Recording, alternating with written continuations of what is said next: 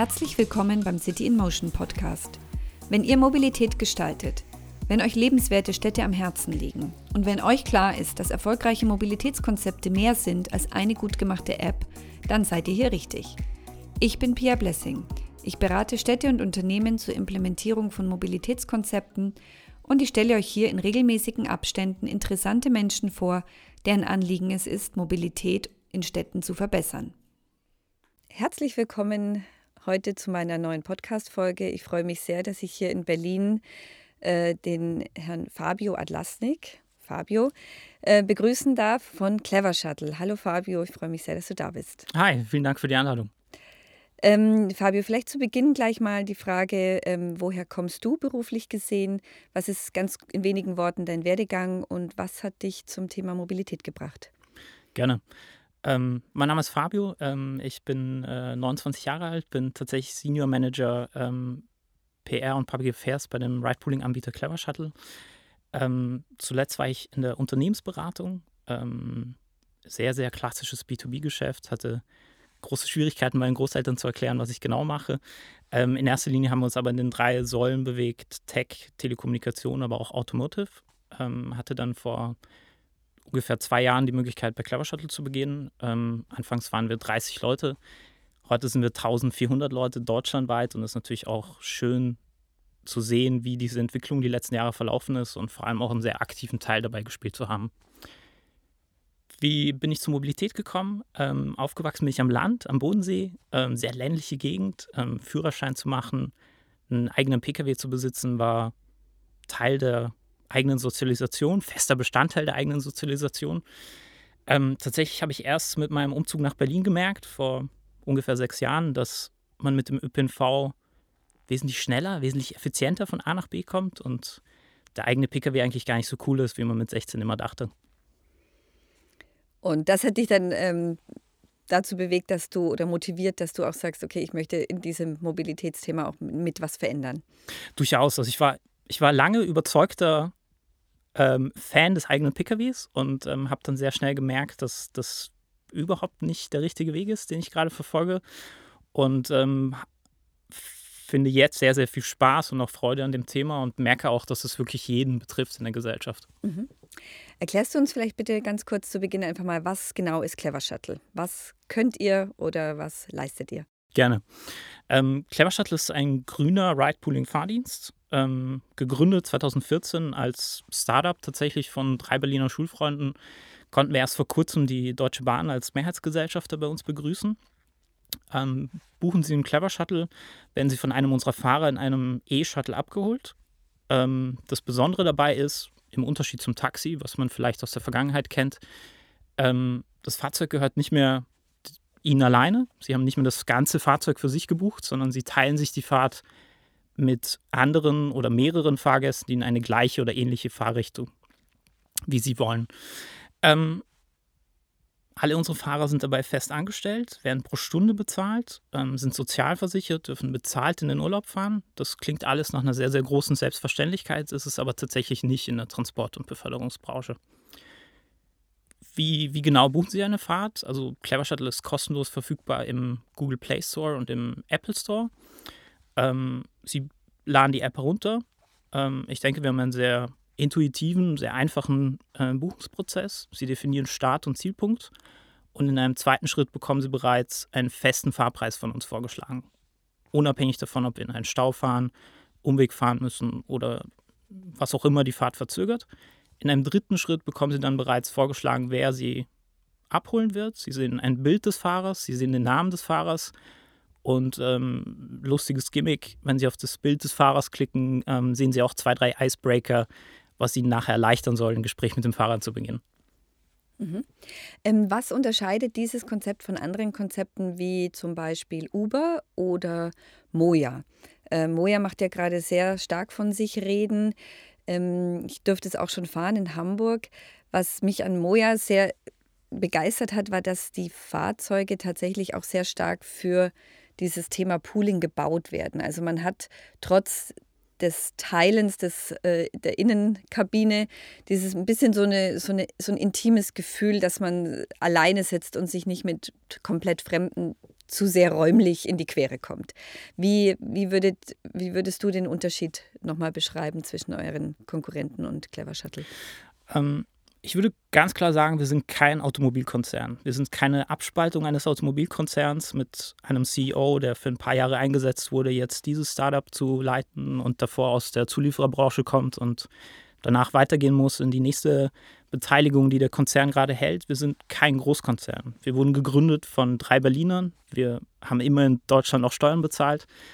Ähm, und wir sind vor allem kein Automotive-Konzern. Ich würde uns viel, viel mehr als Tech-Konzern beschreiben. Ähm, wir haben gelernt, wie funktioniert der Algorithmus, nach welchen Kriterien muss der Algorithmus funktionieren, ähm, inwiefern müssen wir beispielsweise Wetterdaten mit einberechnen, inwiefern müssen wir gewisse Präferenzen mit einberechnen. Und ähm, ich glaube, jetzt im vierten Jahr haben wir einen sehr guten, einen sehr gut funktionierenden Algorithmus auch, ähm, der die Fahrgäste entsprechend auch komfortabel von A nach B bringt. Weil Pooling ist gut, aber es ist eine sehr unzufriedene, sehr ungute Erfahrung, wenn sie gepoolt werden, aber viel, viel, viel länger unterwegs sind, als wenn sie beispielsweise mit dem ÖPNV oder alleine unterwegs gewesen wären. Das ist ein gutes Stichwort. Ähm, ist denn in eurem Algorithmus, ähm, gibt es da so Variablen, die ihr bedienen könnt? Zum Beispiel, wie groß darf maximal die um wie lange darf maximal die Umwegszeit sein oder beziehungsweise wie lange darf die Wartezeit sein, bis ich einsteigen kann? Ähm, die Wartezeit variiert natürlich sehr, sehr stark von Stadt zu Stadt. Ähm, wir sind gedeckelt in der Anzahl der Fahrzeuge, die wir auf die Straße setzen dürfen. In Berlin sind es beispielsweise gerade 150 Fahrzeuge. Schauen wir uns aber beispielsweise Stuttgart an, so sind es nur 15 Fahrzeuge. Je nachdem variiert natürlich auch sehr, sehr stark die Wartezeit. Ähm, das Pooling adressiert sich in erster Linie dahingehend, dass wir gesehen haben, Leute oder Fahrgäste wollen nicht sehr, sehr lange Zeit in diesem Fahrzeug verbringen. Sie wollen möglichst effizient von A nach B kommen. Sie sind bereit, gewisse Umwege zu machen, aber diese Bereitschaft ist in einem sehr, sehr kleinen, sehr abgesteckten Rahmen meint, fahren Sie Clever Shuttle, fahren Sie in der Regel nicht mehr alleine. 60 Prozent aller Fahrten deutschlandweit sind mittlerweile geteilte Fahrten. Ähm, das ist der Schnitt Montag bis Sonntag. Tagsüber wie auch nachts schauen wir uns tatsächlich die Zeit nachts an. So nähern wir uns einer Poolingquote von annähernd 90 Prozent zu Stoßzeiten. Ähm, dabei haben wir gesehen, ähm, die durchschnittliche Bereitschaft, eine Fahrt zu teilen, ist nicht länger als 10 bis 15 Minuten. Und das versuchen wir auch sehr, sehr streng, sehr stringent auch einzuhalten. Und in den meisten Fällen, die Ausnahme bestätigt die Regel, gelingt uns das auch sehr, sehr gut. Du hast es jetzt gerade schon angesprochen, ihr habt unterschiedliche Flottengrößen in unterschiedlichen Städten. Ähm, da gehe ich jetzt davon aus, es hat auch was mit Betriebsgenehmigungen zu tun. Kannst du uns kurz beschreiben, wie sieht es aus, wenn ihr Startup aus Berlin euch bei einer Stadt vorstellt, wenn ihr sagt, wir würden hier gerne unser Mobilitätsangebot auf die Straße bringen, was sind die Voraussetzungen, wie laufen die Verhandlungen und was müsst ihr, wie müsst ihr die Städte überzeugen, damit sie euch eine Erlaubnis erteilen? Ähm, das ist ein sehr langwieriger Prozess, auch oft ein sehr schwieriger Prozess, aber trotzdem ist es uns gelungen, ähm, Clever Shuttle derzeit in acht Städten live zu halten. Ähm, uns liegen Genehmigungen vor aus zehn Städten. Ähm, wir sind aber, und so viel gleich vorweg, ähm, genehmigt nach drei verschiedenen Paragraphen des Personenbeförderungsgesetzes. Wow. Was bereits, glaube ich, die Schwierigkeit in dem ganzen Prozess ähm, sehr, sehr gut verdeutlicht. Das Personenbeförderungsgesetz als solches datiert im Jahr 1910, 1920. Ähm, suchen wir darin Begriffe wie App, Ride-Pooling, Ride-Sharing oder Internet, dann suchen wir sie tatsächlich vergeblich. Ähm, meint, die jeweilige lokale Behörde, mit der wir jeweils einzeln verhandeln müssen, ist natürlich oft vor unglaublichen Herausforderungen gestellt, diese, dieses sehr starre, sehr unflexible Personenbeförderungsgesetz dann auf uns auszulegen, ähm, was dazu führt, dass wir ähm, so variabel auch genehmigt wurden, ähm, mit teilweise eklatant unterschiedlichen Regularien auch. Ähm, das ist einerseits die von dir bereits angesprochene ähm, sehr variable Flottengröße. Das sind aber auch Regulierungen wie die sogenannte Rückkehrpflicht. Meint, insofern kein Auftrag vorliegt, müssen wir zurück zum Betriebssitz fahren, ähm, was uns natürlich zu sehr vielen sinnlosen Leerfahrten auch zwingt. Wie funktioniert die Auswahl der, der, Stadt oder nach welchen Kriterien äh, wählen wir die Stadt aus? Ähm, das ist natürlich einerseits sehr, sehr klassisch, wie groß ist diese Stadt, wie viele Einwohner hat diese Stadt. Ähm, insofern wir funktionierendes, gutes, umfassendes Pooling gewährleisten wollen, brauchen wir natürlich eine sehr, sehr große Verdichtung. Wir brauchen viele Leute, weil wir wollen ja nicht mehr alleine von A nach B fahren, sondern wir wollen das Fahrzeug bestmöglichst auslasten. Das gelingt uns, so ehrlich will ich sein, natürlich besser in Berlin Mitte als in Berlin Grunewald. Ähm, nichtsdestotrotz sind wir fest davon überzeugt, dass wir nicht nur das Party-Shuttle sein wollen, was den Berlin-Mitte-Hipster zu zum nächsten Club fährt, sondern ähm, wir müssen die ganze Gesellschaft abholen. Wir müssen die, die komplette ähm, Altersstufen auch abholen und wir müssen auch alle Bürger abholen. Ähm, weshalb wir sehr stolz sind, dass wir vor kurzem auch Kiel eröffnet haben, ähm, Anfang Juli. Die ähm, erste mittelgroße Stadt, nennen wir es mal so, mit vermeintlich nur 200.000 Einwohnern. Ähm, auch um, weil wir sehr fest davon überzeugt sind, dass solche Konzepte nicht nur in Großstädten funktionieren können, sondern auch in Städten in der Größe von Kiel. Mhm. Hat aber wahrscheinlich tatsächlich mit so dem, soziodemografischen Faktoren zu tun, auch wie jung und wie offen sind, ähm, sind die Bürger, um an so etwas teilzunehmen. Durchaus. Ähm, es spielt eine sehr, sehr große Rolle, wie viele, nennen wir es mal, Sharing-Anbieter bereits vor Ort sind. Mhm. Ähm, nichtsdestotrotz sehen wir gerade in den Städten, wir sind tätig in Leipzig und wir sind tätig in Dresden, ähm, eine unglaublich offene Geisteshaltung unserem Service gegenüber, obwohl wir oft die einzigen Sharing-Anbieter sind, die wirklich vor Ort sind alle anderen deutschlandweit tätigen ähm, Sharing-Anbieter, sei es Carsharing oder Bikesharing, haben die Städte oft ausgespart. Es gibt nur sehr, sehr wenige Anbieter vor Ort. Ähm, dementsprechend offen und teilweise auch oft dankbar sind die Leute, dass wir vor Ort dennoch vor Ort sind und ähm, sehr aktiv auch unseren Service nutzen. Wenn du jetzt ansprichst, dass es eben komplexe Verhandlungen sind und so weiter, ähm, geht es eigentlich über diese klassischen Themen des Personenbeförderungsgesetzes hinaus, die Verhandlungen, oder gibt es auch spezielle Wünsche oder Forderungen, die von einer Stadt an euch herangetragen werden? Also ich sage jetzt mal ein Stichwort, okay, ihr dürft gerne kommen, aber wir möchten, dass ihr ein Geschäftsgebiet abdeckt, was mindestens so und so groß ist oder was in die Außenbezirke konkret geht. Ähm, also habt ihr, setzt ihr euch mit solchen ähm, Forderungen auseinander? Kommt ihr da zu, äh, zur Konsensbildung? Durchaus. Also wir gehen da auch, versuchen auch sehr, sehr tief dann auf die Wünsche auch einzugehen, die jeweils lokal artikuliert werden. Ähm, die Wünsche sind jeweils auch sehr, sehr unterschiedlich tatsächlich. Ähm, nichtsdestotrotz, um auf deine Frage auch ähm, zu antworten, wir versuchen eigentlich von Anfang an immer auch die Außenbezirke ähm, entsprechend abzudecken. Ähm, um beim Beispiel Berlin zu bleiben, wir fahren in Berlin von Grunewald bis Hohenschönhausen, von Karlshorst fast bis nach Spandau, ähm, aktuell nur bis Siemensstadt und das bis vor kurzem nur mit 30 Fahrzeugen. Meint, wir haben bis vor kurzem mit 30 Fahrzeugen ein Betriebsgebiet abgedeckt von 300 Quadratkilometern. Ähm, dort ein vernünftiges, gutes Pooling ähm, zustande zu bringen, war eine unglaubliche Herkulesaufgabe. Gleichzeitig aber auch eine Angebotsqualität herzustellen, die für den Nutzer ähm, befriedigend ist, die für den Nutzer ähm, gut ist, ähm, ist uns oft natürlich nicht gelungen. Mhm. Seit kurzem haben wir jetzt 150 Fahrzeuge in ähm, Berlin genehmigt bekommen. Dadurch können wir einerseits natürlich eine wesentlich bessere Angebotsqualität gewährleisten, andererseits aber auch die Effekte, die wir intern verfolgen. Wir verfolgen intern natürlich die Arbeitsthese, dass Ride-Pooling auch eine verkehrsentlastende Wirkung hat, ähm, wesentlich besser nachweisen, weil die Effekte wesentlich größer werden, wesentlich signifikanter, umso größer die Flotte ist. Mhm.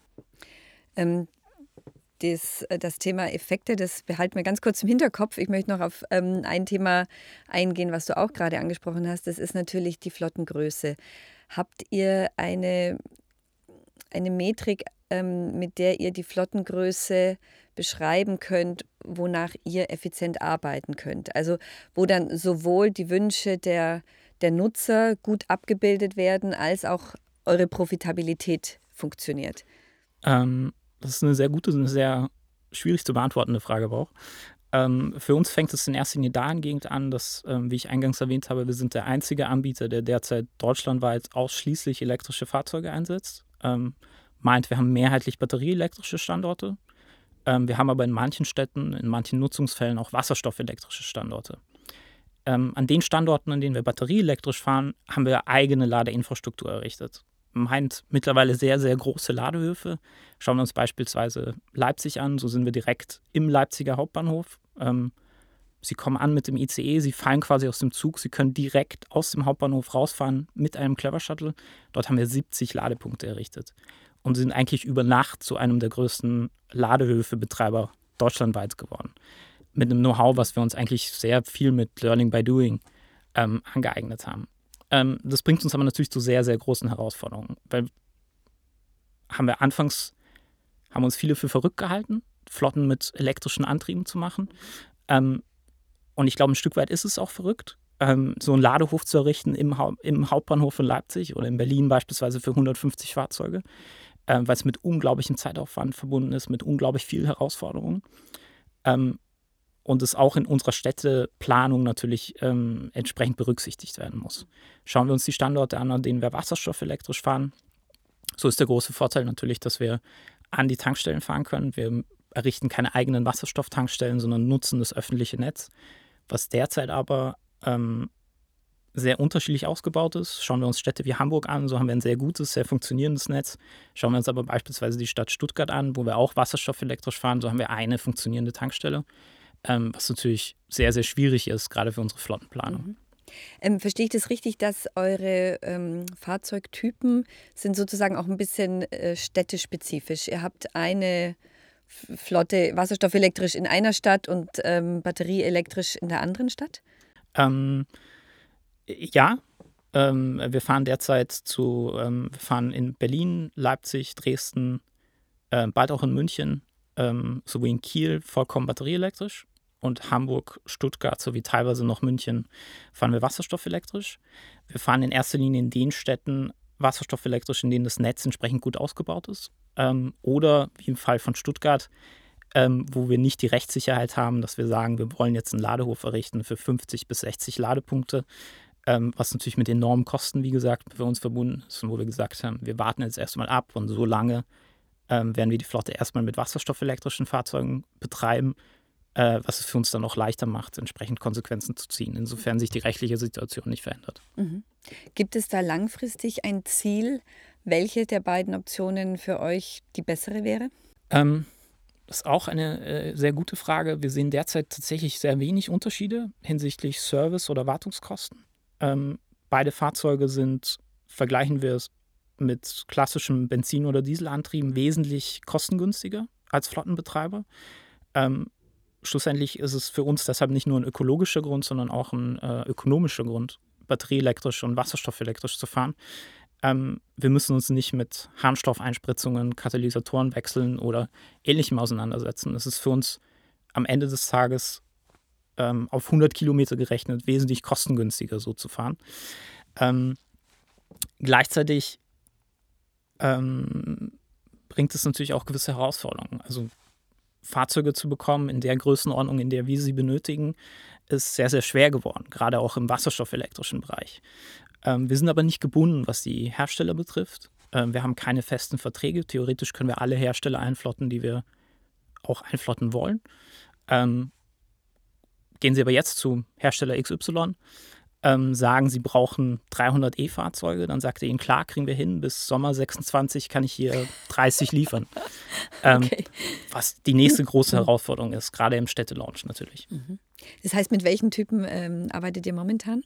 Wir fahren derzeit mehrheitlich ähm, Fahrzeuge vom äh, Hersteller Nissan. Mhm. Ähm, auf der batterieelektrischen Seite. Ähm, wasserstoffelektrisch fahren wir mehrheitlich den Toyota Mirai. Mhm ähm, von dem derzeit aber, und das veranschaulicht das, glaube ich, ganz gut, acht Fahrzeuge pro Tag für weltweit vom Band laufen. Ähm, wir haben 60 davon. Ähm, also wir haben eine durchaus äh, belastbare Flottengröße. Ähm, aber es ist sehr, sehr schwer geworden, natürlich die Fahrzeuge zu bekommen. Jetzt noch mal ein bisschen zurück von, dem, äh, von der operativen Seite noch mal zur strategischen Seite. Ähm, wir hatten vorher schon drüber gesprochen. Ihr seid seit letztem Jahr, äh, gehört die Mehrheit eures Unternehmens der Deutschen Bahn, mh, mm, die sich ja auch in diesem ähm, Mobility-on-Demand-Bereich äh, stärker aufstellt. Seitdem das passiert ist, habt ihr äh, nochmal einen Unterschied in eurer strategischen Ausrichtung gespürt oder ähm, ist dadurch, hat sich dadurch eigentlich nichts verändert? Die, die Frage kommt sehr oft, ob wir jetzt eine Bahncard 100 bekommen haben. Haben wir tatsächlich nicht. Ähm, äh, wir gehören zu 80 Prozent der Deutschen Bahn aktuell. Der Rest ist noch in Hand der Gründer, die auch noch in führenden Positionen tätig sind. Ähm, hat sich viel verändert? Tatsächlich nicht. Also wir sind nach wie vor sehr, sehr unabhängig in unserem Handeln. Ähm, wir müssen natürlich gewisse Berichterstattungsmaßnahmen äh, einhalten, aber gleichzeitig mischt sich die Deutsche Bahn eigentlich nur sehr, sehr wenig in das tagesaktuelle Geschäft ein. Nichtsdestotrotz haben wir auch bereits vor der mehrheitlichen Übernahme der DB sehr, sehr stark ähm, das Mandat verfolgt eines Zubringerverkehrs für die erste und letzte Meile hinsichtlich der Deutschen Bahn, ähm, eines Zero-Emission-Zubringers für die erste und letzte Meile. Ähm, was wird in Zukunft kommen, was, glaube ich, für den Nutzer, aber auch für viele andere Gruppen sehr, sehr erfreulich ist. Es wird eine Integration in den DB Navigator kommen. Clever Shuttle wird ähm, tiefen integriert in den DB Navigator sein.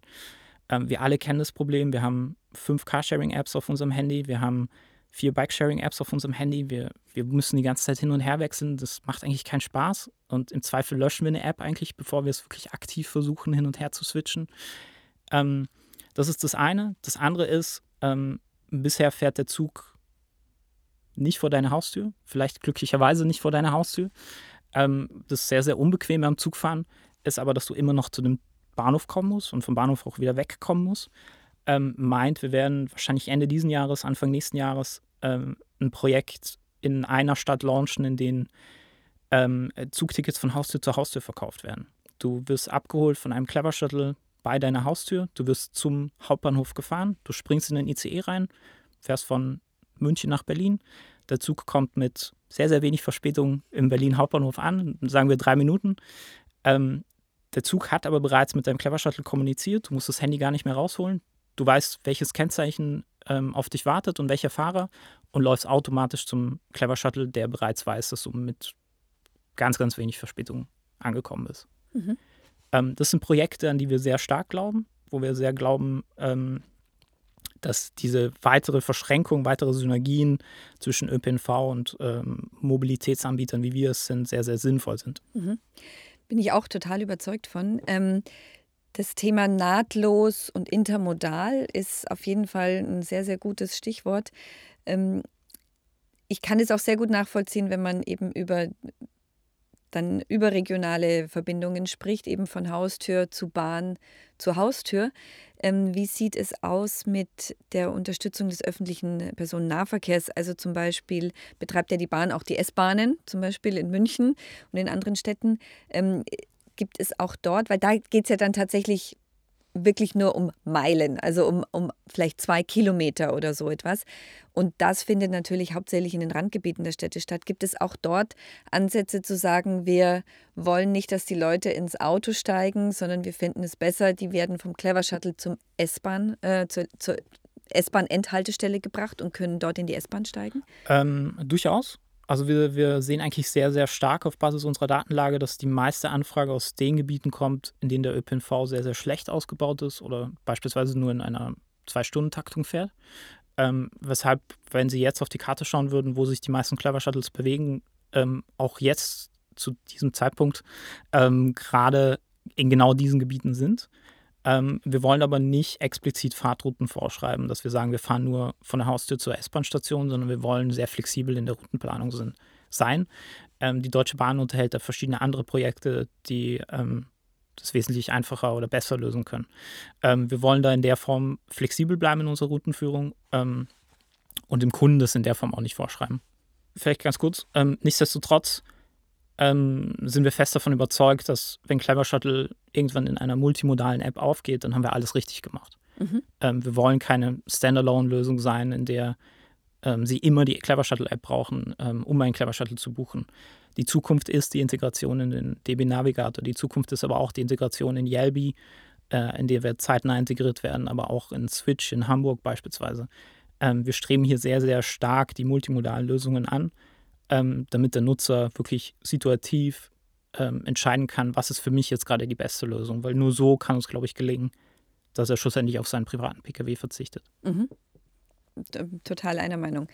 Ähm, du hast gerade angesprochen das Thema Daten. Ihr seht aus euren Daten, wo sich die Shuttles befinden. Das ist ja ein sehr, sehr spannendes Thema ähm, natürlich für euch, um eure eigene, ähm, um euren operativen Betrieb laufend zu verbessern und zu wissen, wo stellt man welche Fahrzeuge in welchen Mengen zur Verfügung, auch äh, zeitlich gesehen oder wenn außerplanmäßige Events in Städten stattfinden. Ähm, es wären natürlich aber auch sehr interessante Daten für Städte. die auch natürlich solche Einblicke dringend benötigen. Ähm, wie sieht das aus? Habt ihr in einer gewissen Weise, ähm, teilt ihr Daten, eure Daten mit den Städten? Ähm, ja, in ähm, manchen Städten sind wir auf Basis der Genehmigung, die uns vorliegt, auch ähm, dazu verpflichtet, diese Daten zu teilen. Meint natürlich keine personenbezogenen Daten, sondern in erster Linie, wo sich unsere Fahrzeuge bewegt haben ähm, und von welchen ungefähren Clustern zu welchem, also von Cluster A zu Cluster B sie sich bewegt haben. Ähm, auch auf Basis dessen können wir eigentlich die Arbeitsthese, die wir intern verfolgen, wonach Ride Pooling natürlich eine verkehrsentlastende Wirkung hat, sehr, sehr gut nachweisen. Nichtsdestotrotz können wir das nur in diesen Städten, in denen wir natürlich entsprechend zeitlich lange vor Ort sind, aber auch mit einer gewissen Flottengröße vor Ort sind. Diese Effekte können wir natürlich wesentlich signifikanter nachweisen in Städten wie Berlin, wo wir mit 150 Fahrzeugen vor Ort sind, als in Stuttgart, wo wir nur mit 15 Fahrzeugen vor Ort sind und auf Basis unserer Genehmigung nur nachts fahren dürfen. Dort ist es sehr, sehr schwer, ähm, mhm. diesen Effekt zu zeigen, einfach weil wir nicht das volle Spektrum entsprechend abbilden können in Stuttgart. Mhm. Ähm, was glaubst du grundsätzlich, welche Effekte können mit Ride Pooling erzielt werden? Ähm, natürlich wäre dies, das Ziel, dass irgendwann ein Mobilitätsangebot entsteht, ein Ökosystem, das so umfangreich ist, dass es wirklich für den städtischen Bewohner zumindest ähm, komplett sinnlos ist, sein eigenes Auto zu besitzen, zu warten, zu pflegen, zu bezahlen, wenn das Angebot gut genug ist. Gibt es heute schon, könnt ihr heute schon sehen, ihr habt einen ähm, positiven Effekt auf die Städte oder ist es im Moment ähm, die Situation, dass immer mehr Angebot reinkommt, was zunächst die Straßen eher noch voller macht, bevor dann der entlastende Effekt eintritt?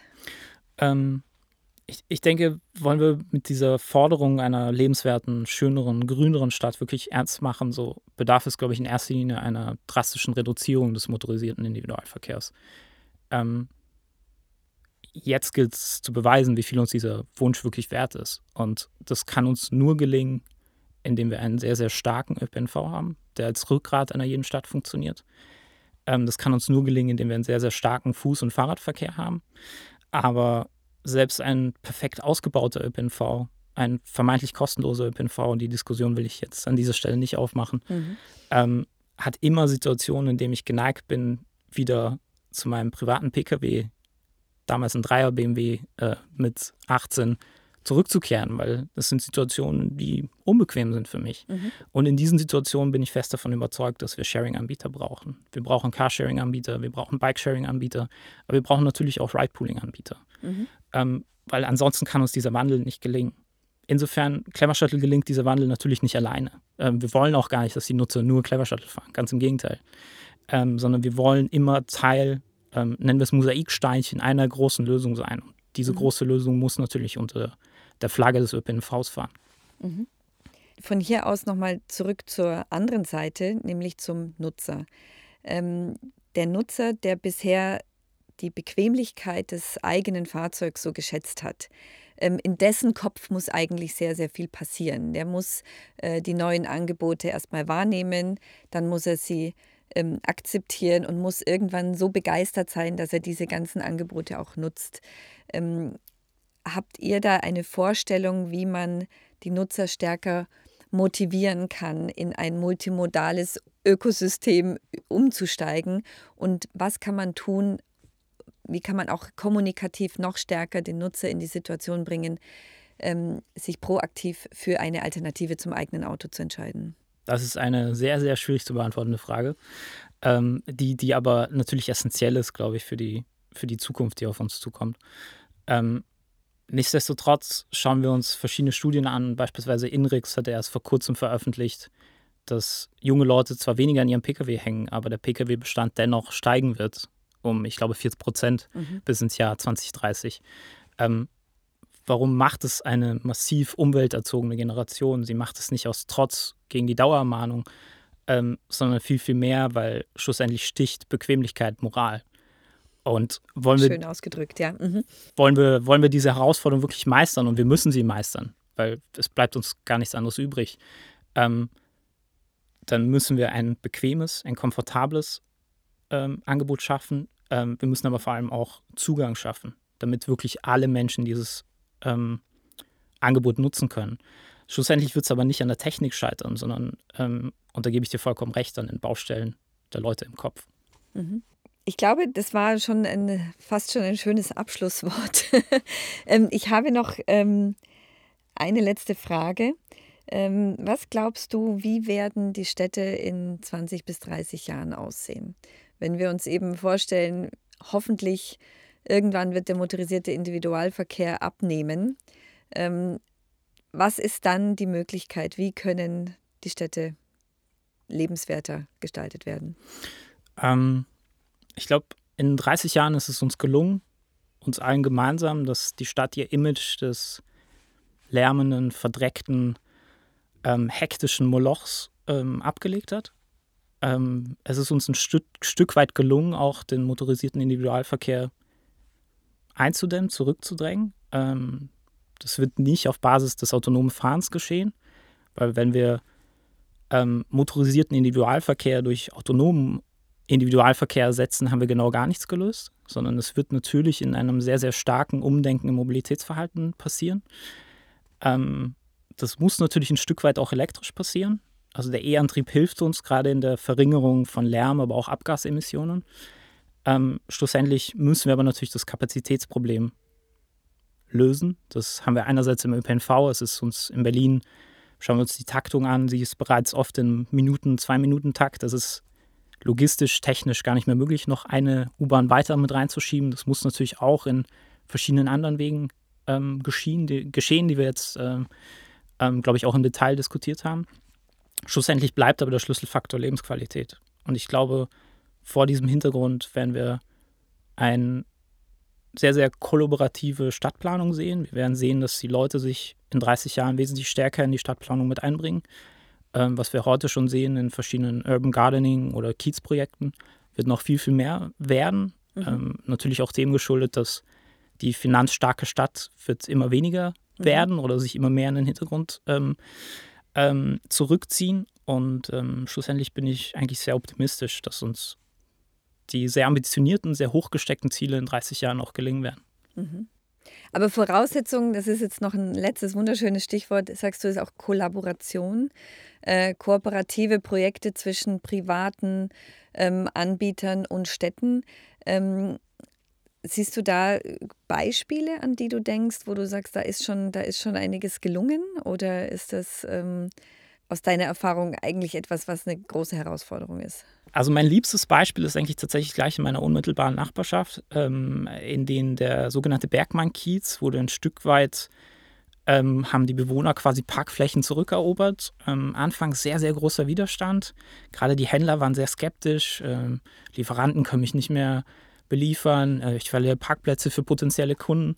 Ähm, und es wurden wunderschöne sogenannte Parklets aufgestellt. Mhm. Ähm, Bänke auf mhm. den ehemaligen Parkplätzen. Ähm, es gab eine Verkehrsreduzierung. Die Autos dürfen nur noch ähm, mit weniger äh, Geschwindigkeit durch diese Straße fahren.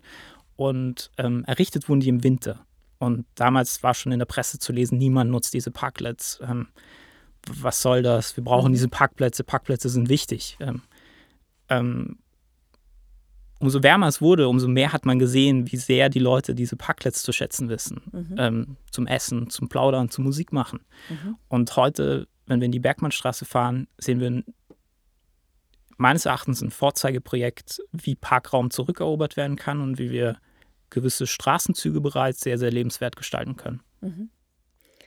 Das ist ein sehr, sehr schönes Beispiel. Habe ich ähm, tatsächlich auch in, äh, vor, vor, kurzer Zeit auch schon drüber gehört. Bin froh, dass du mir das heute nochmal erklärt hast. Ähm, da werde ich definitiv nochmal reinschauen. Und ansonsten, Fabio, danke ich dir herzlich für das Gespräch. Vielen Dank, hat großen Spaß gemacht. Wenn euch mein Podcast gefällt, dann freue ich mich, wenn ihr alle zwei Wochen zu einer neuen Folge vorbeischaut, ihn am besten auf der Plattform eurer Wahl abonniert, ihn euren Freunden und Kollegen empfehlt und mir eine positive Bewertung dalasst.